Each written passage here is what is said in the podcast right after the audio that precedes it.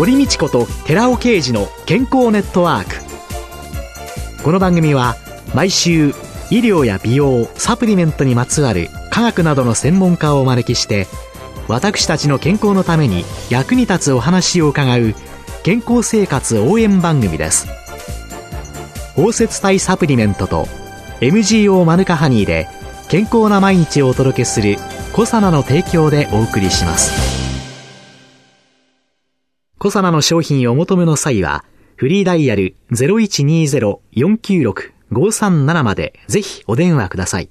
体の節々が気になりだしたらコラーゲン、グルコサミンを配合した環状オリゴ糖の力シクロカプセル化スムースアップお得な定期購入もご準備しております。ご購入はコサナのフリーダイヤル0120-496-537専任スタッフが商品に関するお問い合わせ、ご質問にもお答えいたします。コサナのフリーダイヤル0120-496-537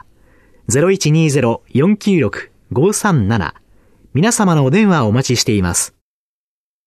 こんにちは、堀道子です。今月は養蜂家で東京農業大学客員教授の藤原聖太さんをゲストに迎えて、蜂蜜と健康テーマにお送りしています。よろしくお願いします。よろしくお願いします。先週伺いました日本在来種蜜蜂の会。はい、この会で蜂蜜を取りたいとかっていうような人に、はい、例えば巣箱とかそういうようなものっていうのは？実は西洋蜜蜂は専用の業者が蜂を作ってそれを欲しいっていうと買ってくるんですね。はい。または養蜂家から分けてもらって、弟子になって分けてもらうっていうことがあるんですけど、はい、この日本蜜蜂は西洋蜜蜂を飼う方々は意外と苦手でですね、はい、飼う技術がないんですよ。巣箱そのものをですね、全く違いますので、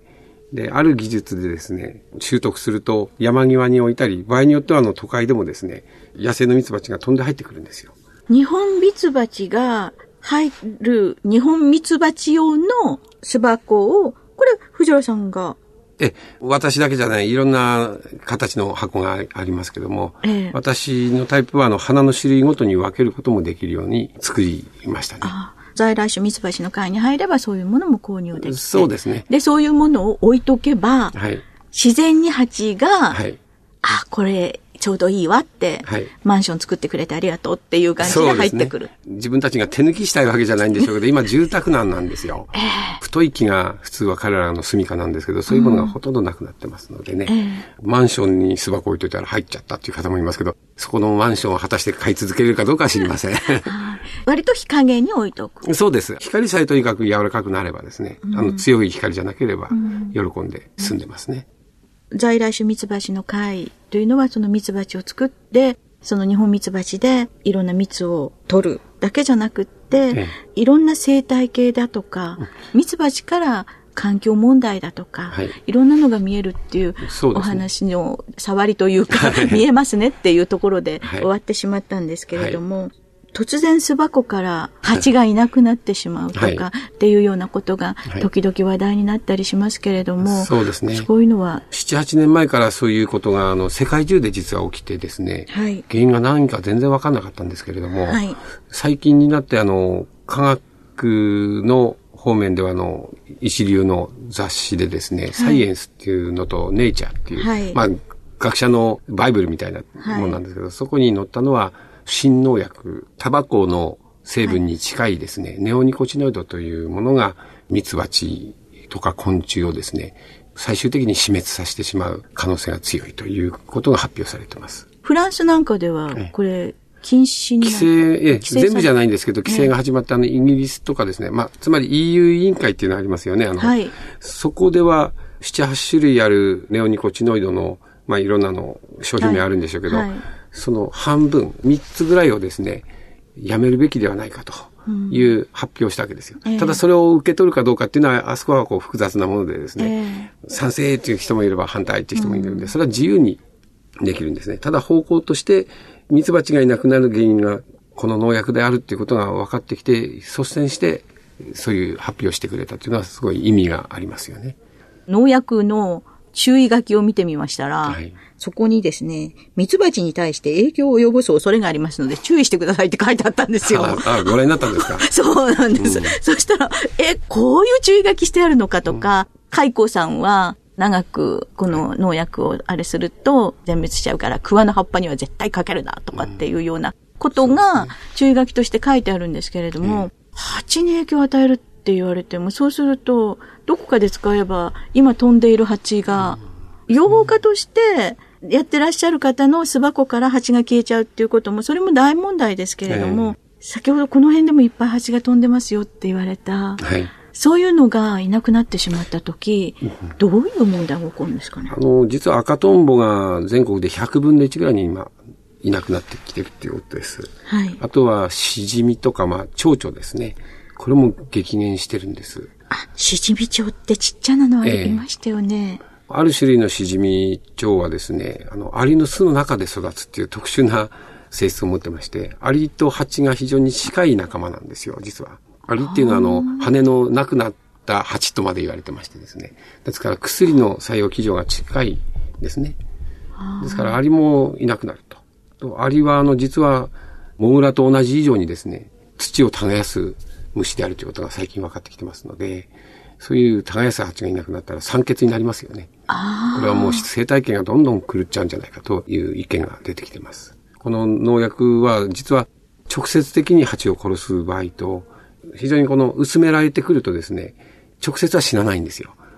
その代わりそれを花粉とか蜜とかで持っていって、巣の中に蓄えるとですね、幼虫が体を作るときに食べる花粉にそれが入っていると、大人になって方向感覚がわかんなくなったり、脳が狂っちゃうんで、飛んでいくことは飛んでいくけど戻れないんですね。ミツバチが2キロも4キロも飛んでですね、食料である蜂蜜とかいろんなものを持ってくるときにどうするかっていうと、ビデオテープみたいにこう、回しながら飛んでいくんですね。そして、戻るときそれを逆戻しして帰ってくるとも言われてます。それの機能が狂っちゃうんですね。ですからどっかこう、薄暗い目が見えなくなってしまったネズミが、猫いらずなんか食べさせられると、昼にこう出てきますよね。光の反応が鈍いために、夜に少し見える程度の光と勘違いして、太陽の下に来るわけですよ。それと同じように、ミツバチは飛べますから、太陽に向かってしまうんですね。普通はあの、強すぎる光にはいかないことにしてるのが、ちょうどいい光に見えちゃうんでしょうか。バーッといって太陽の方に向かっていって、栄養がなくなって落ちちゃうっていうことらしいですね。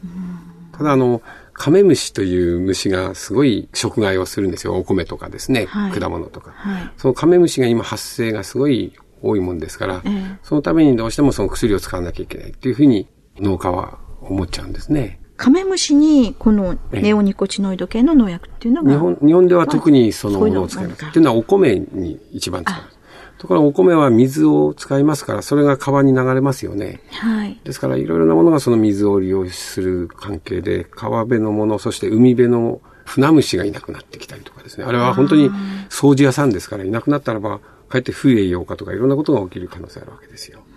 ですから、ことは蜜蜂だけじゃないんですね。藤原さんとにお話を伺っておりましてね。いや、本蜂蜜がお好きなのねとか、蜂がお好きなのねとかっていうのと、そこからいろんな視野がずっと広がってらっしゃるっていうことなんですけれども、養蜂家の魅力っていうのは？そうですね。まあ、養蜂家というか、蜂を飼う魅力っていうふうに言わせてもらうと、その行為そのものはですね、蜜蜂に貸し付く行為なんですよ。蜜蜂を奴隷みたいにしてると思ってらっしゃるでしょうけども、そうじゃなくて、蜂は飼われてる意識がもともとないですから、ミツバチが欲することを前もって先読みして、彼らに察知されないように、察知されるとこを刺されますから、小さい虫ですから潰しちゃったりしないようになるべく習得して、蜂の起こる場面っていうものをですね、避けながら手当てしていくんですね。それがなんか、貸し付いてるように見えるんですが、例えば会社の上司と部下だったら、何々しろって言われ続けたら嫌なこともあるじゃないですか。自分の嫌なことをどんどんさせられたりね。またそれをやらないと上司も本当にまた次の上司に怒られると。そういう関係がまあ、うつみたいになっちゃうこともあるんでしょうけど、ミツバチは一方的な感じなんですよ。彼らは何も我々には要求しないけど、ほっとくとダメになっちゃうとか、こうしないと蜂蜜はもらえないっていう時にですね、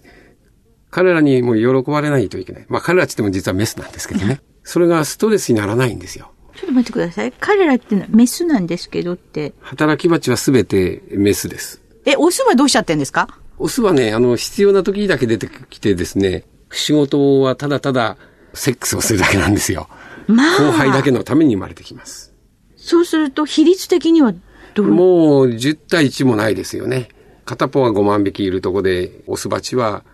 まあ1000いないかな。1000かそこらくらいでしょうか、多い時で。世の中の男もちゃんと働かないとこれから。そう、追い出されちゃいます。追い出されちゃうかもしれない。あの、本当に秋になるとね、みんな必要なくなって、オスはさよならって外に、玄関の外に放り出されるんですよ。はあ、なんとも言えず、哀れさをちょっと感じてしまいましたが。女王蜂はですね、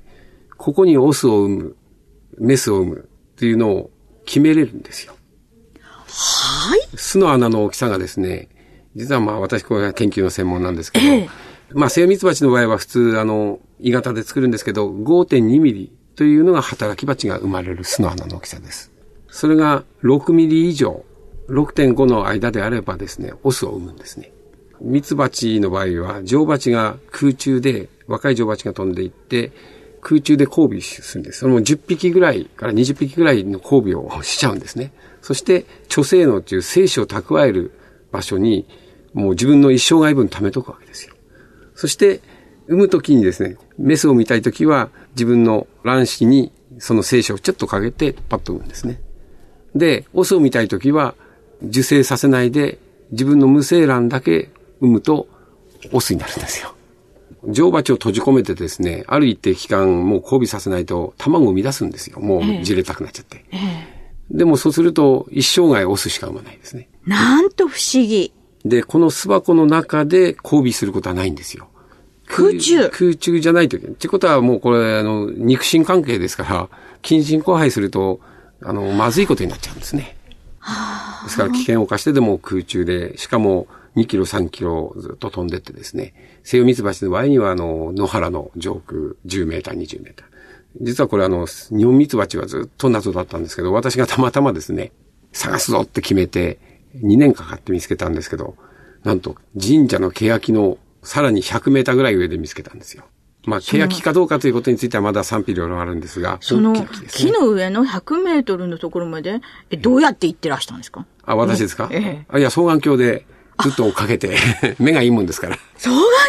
鏡で、女王蜂が出てくぞっていうんでこうやってじゃないんですね。オスバチが飛んでいく方向とかを見るんですね。実はあの、巣箱からこう飛んでいくものをオスが追っかけていくっていうのは、昔伝説であったんですが、そうじゃなくて。あ、そうすると遺伝子は変わりませんものね。オスがまず先にずっとある場所に集合してて、いろんな地域から女王蜂がそれを目指して飛んでいくんですね。あらあらあら。いろんなところから来た男の集団がいて、はい、そこに女王蜂がお出ましになる。で、その近くで、まあ実はクレーン車でも上がって後で見たんですけれども、高いところのものもこう、引っ張ってこれる技術があってですね、女王蜂の匂いをつけた脱脂面で、風船を上げるとですね、わーっとこう、もう、なんでしょう、妖怪のような集まり方するんです。ものこの渦を巻いたように集まってきて、何千匹とね。それをこう、ゆっくりリールで下ろしてくるとですね、その塊がこう、うねりながら降りてくるんですよ。ですからこう、小学校の近くの欅とかでやったら面白いだろうな。子供たちそんなの見たら。うん、まあ刺しませんしね、オスですから。最高でしょうね。ええ、藤原さんで、藤原養蜂は三代目でそうですね。はい、おじい様というのが、はい、ちょっとあの、養蜂場のホームページを見せていただいたら、はい、7歳で日本ミツバチを捉えて飼育を始めてて、もう18歳では養蜂家におなりになって、いろいろなさってるっていう、すごい方です。まあ、あの、昔から養蜂家いたんでしょうけど、今、現在、養蜂場として、一番古いのは、あの、岐阜にいらっしゃってですね。で、二番目はっていうと、うちなんですよ。もう110何年ですかね。で、うちの祖父は、北日本で最初にミツバチを企業化したんですけど、それはまあ西洋ミツバチで企業化したんですけど、北日本に合う蜂がいなかったんですね。それであのヨーロッパの方から寒さに強いものも合わせて、それを品種固定したのが、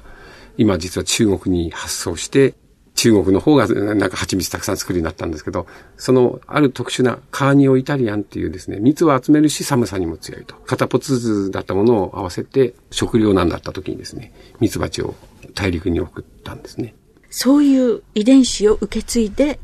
今、日本ミツバチさんが、どこで交配してるかまで。はい。ええ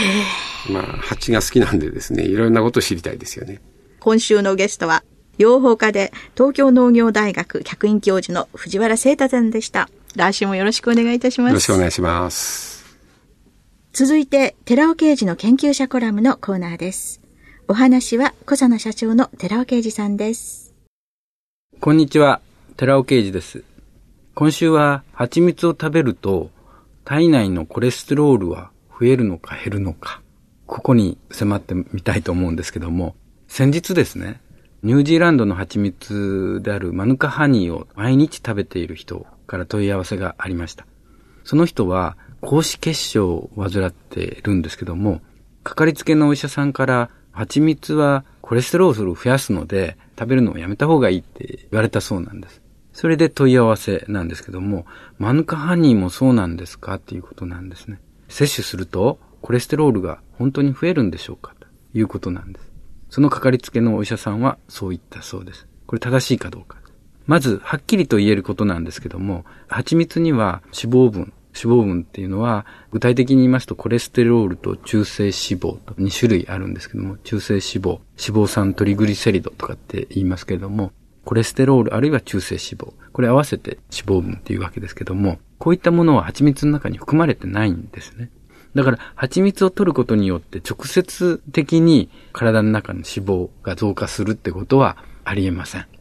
しかしですね、蜂蜜は80%が糖分なんですね。砂糖ではないです。砂糖が分解すると、ブドウ糖と果糖になるわけですけども、そのブドウ糖と果糖っていう、単糖って言いますけども、このブドウ糖と果糖が80%含まれているわけですよね。ですから、過剰に摂取を続けると、そういうブドウ糖とか果糖っていうのはエネルギー源として使われるわけですから、体の中に入れば、まずそこからエネルギーに変わっていくわけです。とすると、同時に摂取するような、食事で摂取するような油分とかタンパクとか、そういったものはエネルギー源として使われる必要がなくなりますから、蓄えられるっていう方向になります。ですから間接的に過剰に蜂蜜を取ると。そこで他の食べ物と一緒に取ると、かかりつけのお医者さんが言った通りで、コレステロールは増えることもあるでしょうということです。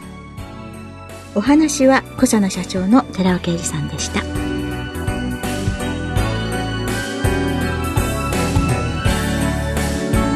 ここで小佐野から番組お聞きの皆様へプレゼントのお知らせです強い抗菌作用を持つニュージーランド産の蜂蜜マヌカハニーとニュージーランド産のプロポリス抗炎症作用を持つマヌカオイルを配合した歯科向け仕様の歯磨き小佐野のプロポリスマヌカハニー MGO400 プラス with マヌカオイル歯磨きを番組お聞きの10名様にプレゼントします。プレゼントをご希望の方は番組サイトの応募フォームからお申し込みください。当選者は7月1日の放送終了後に番組サイト上で発表します。コサナのプロポリスマヌカハニー MGO400 プラス with マヌカオイル歯磨きプレゼントのお知らせでした。